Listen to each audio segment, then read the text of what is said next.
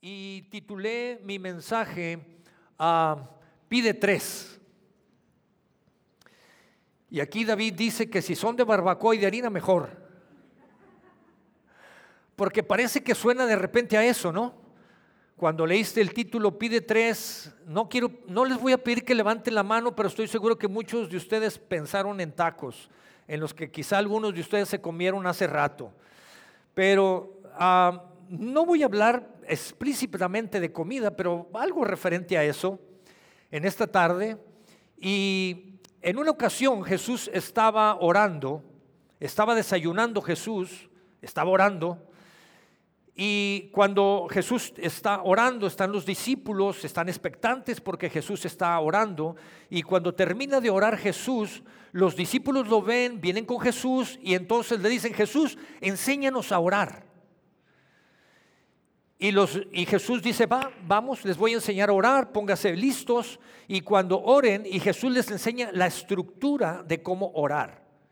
Y entonces Jesús les dice, pongan atención y cuando oren, oren de esta manera, diríjanse al Padre y empieza a decirles, estoy en Lucas capítulo 11, y entonces Jesús les dice, oren así, Padre nuestro que estás en los cielos, santificado sea tu nombre, vénganos tu reino hágase tu voluntad, así como en los cielos, que se haga también en la tierra.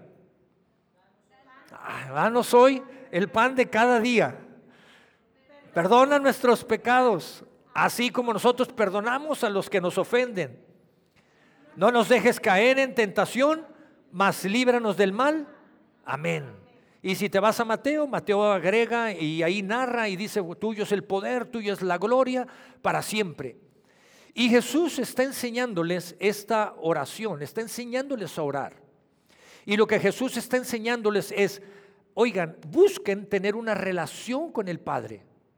Cuando tú ves la estructura del Padre nuestro, y lo hemos aquí orado en las noches de fe, hemos tomado esa estructura de esta oración, Jesús lo que está enseñándoles es, tengan una relación con el Padre, reconozcan que Él es Dios, reconozcan que Él es todo poder, toda gloria le pertenece, lo van a amar en esa relación que tengan con Él, de tal manera que van a desear que su reino se establezca en sus vidas, en sus matrimonios, en sus familias, en sus trabajos, en sus negocios, en sus casas.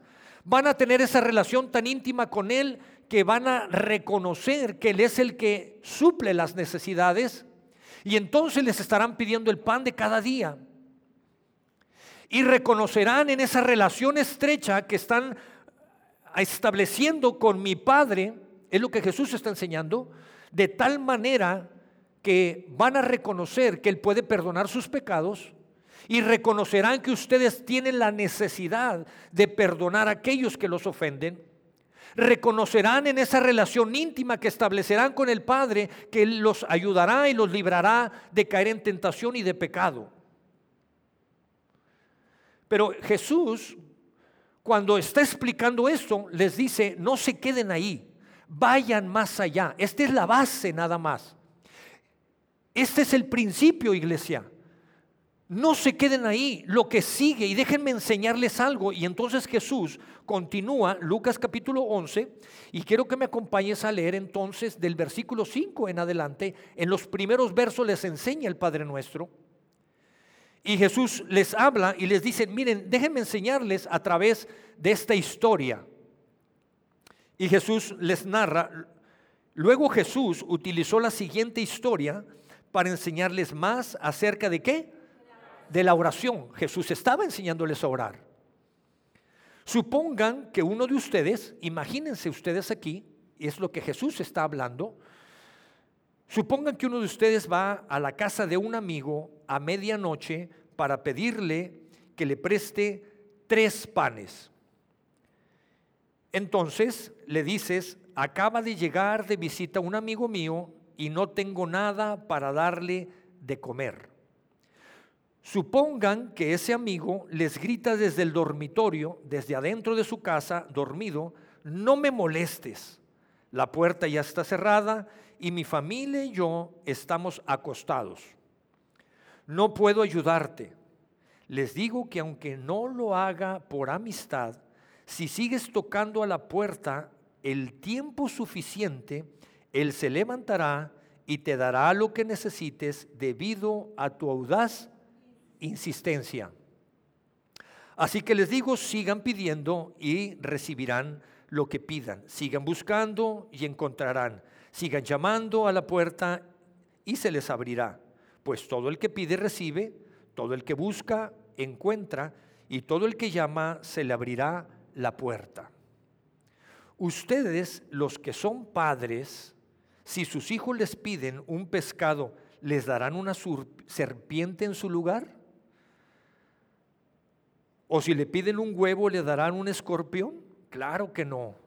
Así, si ustedes, si así ustedes que son gente pecadora saben dar buenos regalos a sus hijos, cuánto más su Padre celestial dará el Espíritu Santo a quienes se lo pida.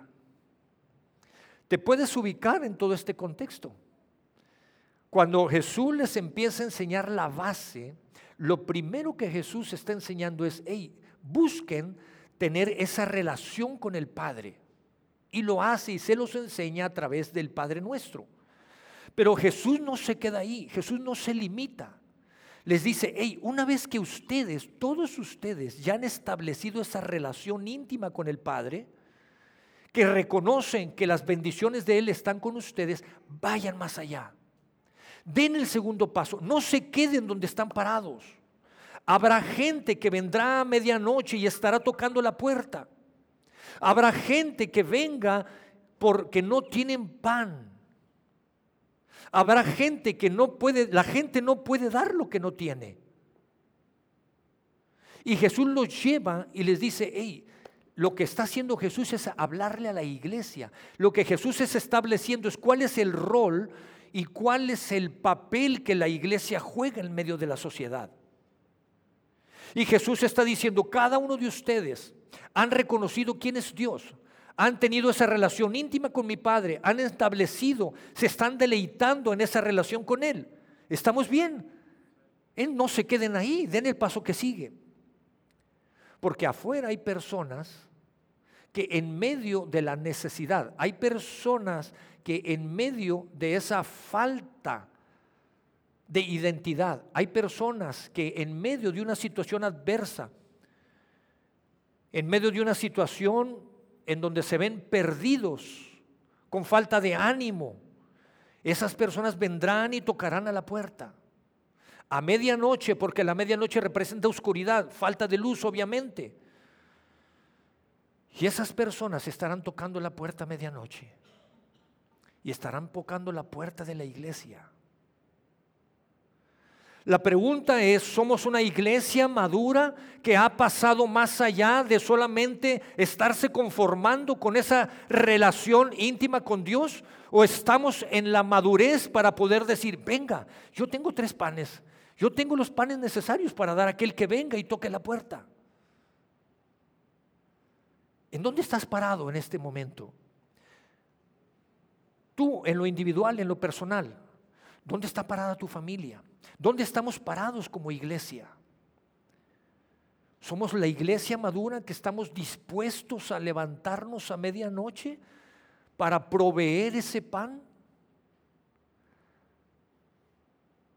Sabes, mientras la sociedad está perdida o viviendo en medio de inmoralidades, mientras nuestro gobierno está ocupado en sus propios intereses, mientras nuestro gobierno está ocupado creando, formando sus ideologías perversas, nosotros como iglesia somos los que debemos de trabajar en madurez para poder estar prestos y listos para aquellos que vengan a tocar la puerta a medianoche.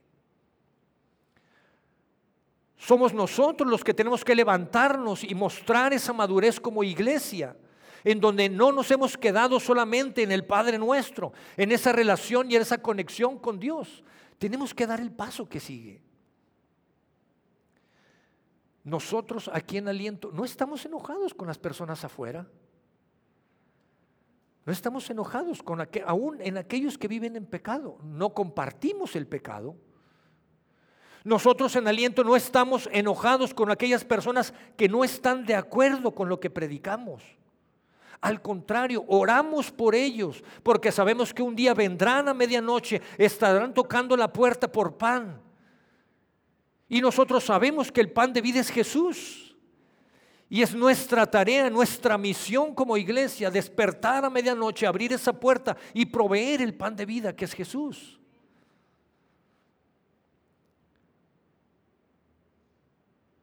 Jesús, Dios, Dios desea bendecirnos.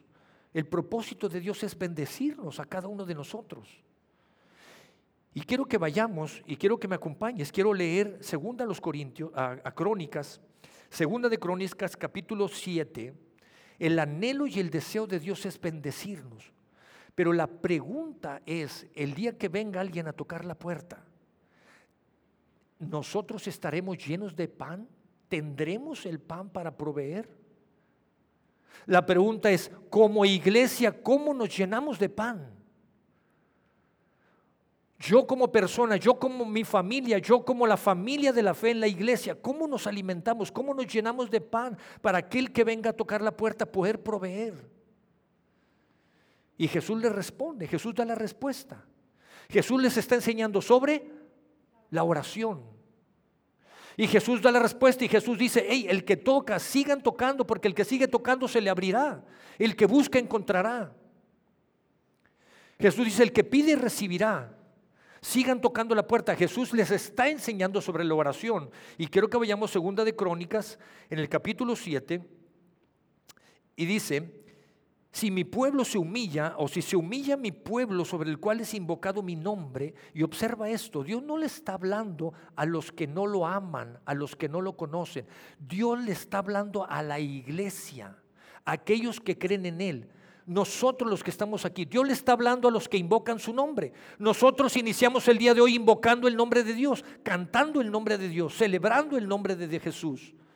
Y es a nosotros a los que nos está hablando. Y dice, aquellos que invocan mi nombre, si esas personas, si ustedes se humillan delante de mí, dice, y que oran, y oran. Si ustedes oran, si ustedes buscan mi rostro, si ustedes se vuelven de sus malos caminos, entonces yo oiré desde los cielos, perdonaré sus pecados y sanaré su tierra.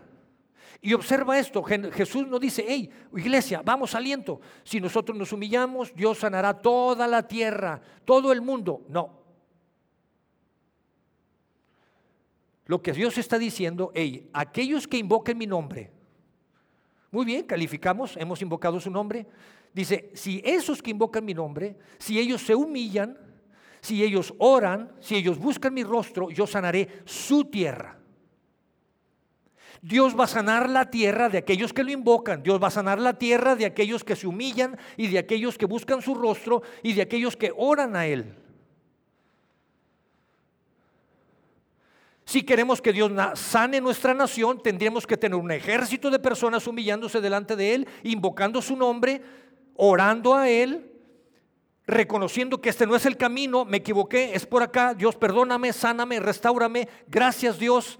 Y entonces él dice, y sigue leyendo, si seguimos leyendo en ese, en ese verso, en el siguiente verso, en el 15, ahora mis ojos estarán abiertos y mis oídos atentos a la oración que se haga en este lugar. ¿Te das cuenta? Por eso Dios escribe y dice, entonces yo sanaré su tierra. Y lo primero que Dios desea es sanar tu corazón. Dios dice, ese corazón, esa tierra que está ahí, yo la quiero sanar, yo la quiero restaurar. Lo primero que deseo hacer es sanar tu tierra, tu corazón. Lo primero que deseo hacer, Roberto, es sanar tu matrimonio, restaurar tu matrimonio. Lo primero que quiero hacer es restaurar tu familia, tu tierra. Quiero restaurar, quiero sanar tu tierra, quiero sanar tu empleo, tu trabajo, quiero sanarlo, tu negocio, tus proyectos. Y aquel que está perdido en el espacio seguirá perdido en el espacio. Entonces puedes darte cuenta que de repente hay gente que dice, Dios, es que yo te pedí que me ayudaras. No se trata solo de pedir, se trata de venir y humillarse, se trata de invocar su nombre. Se trata de reconocer que estoy caminando por algunos lados en donde no le agradan a Dios. Dios, reconocer que mi boca habla más leperadas que palabras. ¿Me está siguiendo? Y no nos asusta. Pero Dios dice, a mí no me gusta la maledicencia. Ah, perdón Dios, no sabía, ya sé que tu palabra dice que no te gusta, perdóname, me equivoqué, voy a cambiar mi vocabulario. Eso es de lo que está hablando. Y Dios dice, yo te voy a sanar. Yo voy a sanar tu tierra. Yo te quiero bendecir. Pero necesito que invoques mi nombre. Necesito que te humilles delante de mí. Y humillarte delante de mí es reconocer que yo soy Dios. Es reconocer que si tú has decidido estar aquí a la una de la tarde a levantar un culto en honor a mi nombre, estés a la una de la tarde. Y no me tomes por menos que el trabajo o la escuela, porque a tus clases llegas a tiempo. Honras, honras la institución, honras al maestro poniéndole atención, honras al maestro haciendo las tareas, honras tu trabajo cumpliendo con tu trabajo. Y a mí que soy Dios, el creador de todas las cosas. A ver, hijito, hijita, ¿me estás invocando realmente? Y humillarse no solamente es tirarse, a, arrodillarse y llorar delante de Dios. Porque yo le puedo decir a mi esposa que la amo mil veces y con mi actitud y mis acciones decir todo lo contrario y no hay congruencia en las cosas. Tiene que haber congruencia para que esto funcione. Humillarse delante de Dios es poder reconocer y decir, Dios, yo sé que estos caminos no te agradan, yo sé que estos son los que te agradan, perdóname, me equivoqué, Dios te va a perdonar, te va a restaurar. Dios, muéstrame los caminos por donde son, llévame por las sendas de justicia. Y Dios lo que está prometiendo aquí es, yo sanaré su tierra. Yo quiero sanar tus relaciones, quiero sanar tus finanzas, quiero sanar tu, quiero sanar tu tierra, tu trabajo. Pero demuéstrame que me amas. Demuéstrame que me respetas, que me quieres honrar con tu presencia. ¿Por dónde caminas? ¿Te das cuenta la diferencia?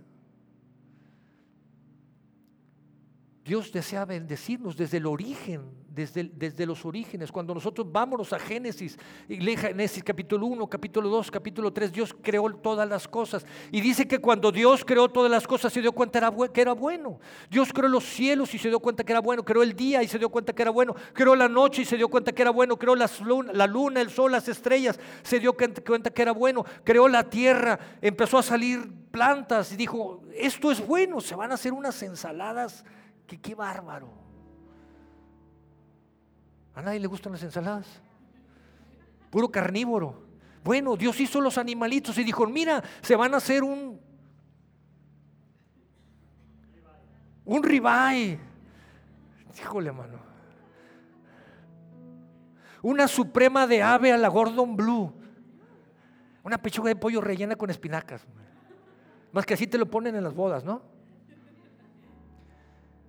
Y creó los mares y juntó las aguas y dijo, estos son los mares y esto es bueno y lo que puso adentro es bueno. Se van a hacer un ceviche que van a disfrutarlo. Se van a chupar los dedos. Todo lo que Dios sí se dio cuenta que era bueno. Y Dios creó a la mujer y creó al hombre, creó al ser humano y dijo, fructifiquen, multiplíquense. Se van a dar cuenta que lo que acabo de hacer es bueno gobiernen la tierra, sojuzguenla ustedes y entrega la autoridad. Sigues leyendo y te encuentras en Génesis capítulo 3, en el verso 17, y descubres que por el pecado la tierra cayó bajo maldición. Y yo puedo encontrar en las escrituras que ahí dice que la tierra cayó bajo maldición por causa del pecado. Y entonces el hombre va a tener que trabajar y con el sudor de su frente tener que comer. Porque por el pecado la tierra cayó en maldición. Pero lo que yo no encuentro en la palabra de Dios, lo que yo no veo es que en ningún momento Dios le quitó la autoridad al hombre sobre la tierra. Aunque el pecado, aunque el pecado hizo que la tierra cayera en maldición, Dios nunca le quitó la autoridad al ser humano para que siguiera gobernando y sojuzgando la tierra. ¿En qué momento nosotros lo soltamos? Por eso más adelante estoy en Génesis y cuando vamos a la segunda de Crónicas y podemos leer la escritura, Dios dice, yo necesito sanar la tierra. ¿Quieres que sane tu tierra? Porque la tierra cayó en maldición. ¿Necesitas que sane tu tierra? Sí, hijito, pero si me lo pides a mí, yo soy Dios, acuérdate. Y si quieres hacerlo por mí, por mi lado, invoca mi santo nombre, porque mi nombre es santo. Si te humillas delante de mí y reconoces que yo soy Dios y que tú eres mi hijo y enderezas los caminos, yo escucharé, estaré atento a tu oración y sanaré tu tierra. Iglesia, hay personas que están tocando la puerta allá afuera a medianoche. No se trata solo de estar dispuestos a levantarse, porque alguien puede tener tantas ganas y decir, yo, yo lo hago, yo me levanto a medianoche si alguien toca, yo me apunto, pero no podemos dar lo que no tenemos. Así es que no te conformes, pide tres, pide tres panes, porque la gente va a venir, va a tocar no te conformes con un pan, no te conformes solamente con el Padre nuestro, no te conformes en quedarte con esa relación íntima con el Padre y decir estoy a gusto, me estoy deleitando. Gracias Padre por tu bendición, gracias, hoy tengo que comer. Gracias porque me estás sanando y restaurando. Gracias porque tengo una pareja. Gracias porque mis hijos están creciendo sanos. No te quedes ahí. Jesús los invitó y les dijo, vayan más allá, como una iglesia madura porque la gente va a pedir tres panes. No te quedes, no te quedes solamente con esa relación con el Padre. Busca tener esa presencia de Jesús, que Jesús sana tu vida, restaura tu vida. Jesús es el camino, la verdad y la vida. Él trajo salvación y vida eterna a tu vida. Y si no lo ha traído, ábrele tu corazón a Jesús, porque Él lo, Él lo va a hacer. Él está deseoso de hacerlo. No te quedes con dos panes, pide el tres, el tercer pan, dile Espíritu Santo, ven y llénanos. Ven y llena mi vida. Tú eres el mentor por excelencia. Tú eres mi consejero por excelencia. Tú eres el que me guías, el que me das dirección. Tú eres el que me convences y me redarguyes. Tú eres el que me haces que me dé cuenta que este no es el camino correcto, que tengo que tomar una nueva dirección. No te conformes con, con, un pan, no te conformes solamente con esa primera parte. Jesús lo que está diciendo es oren, levanten, una vida de oración.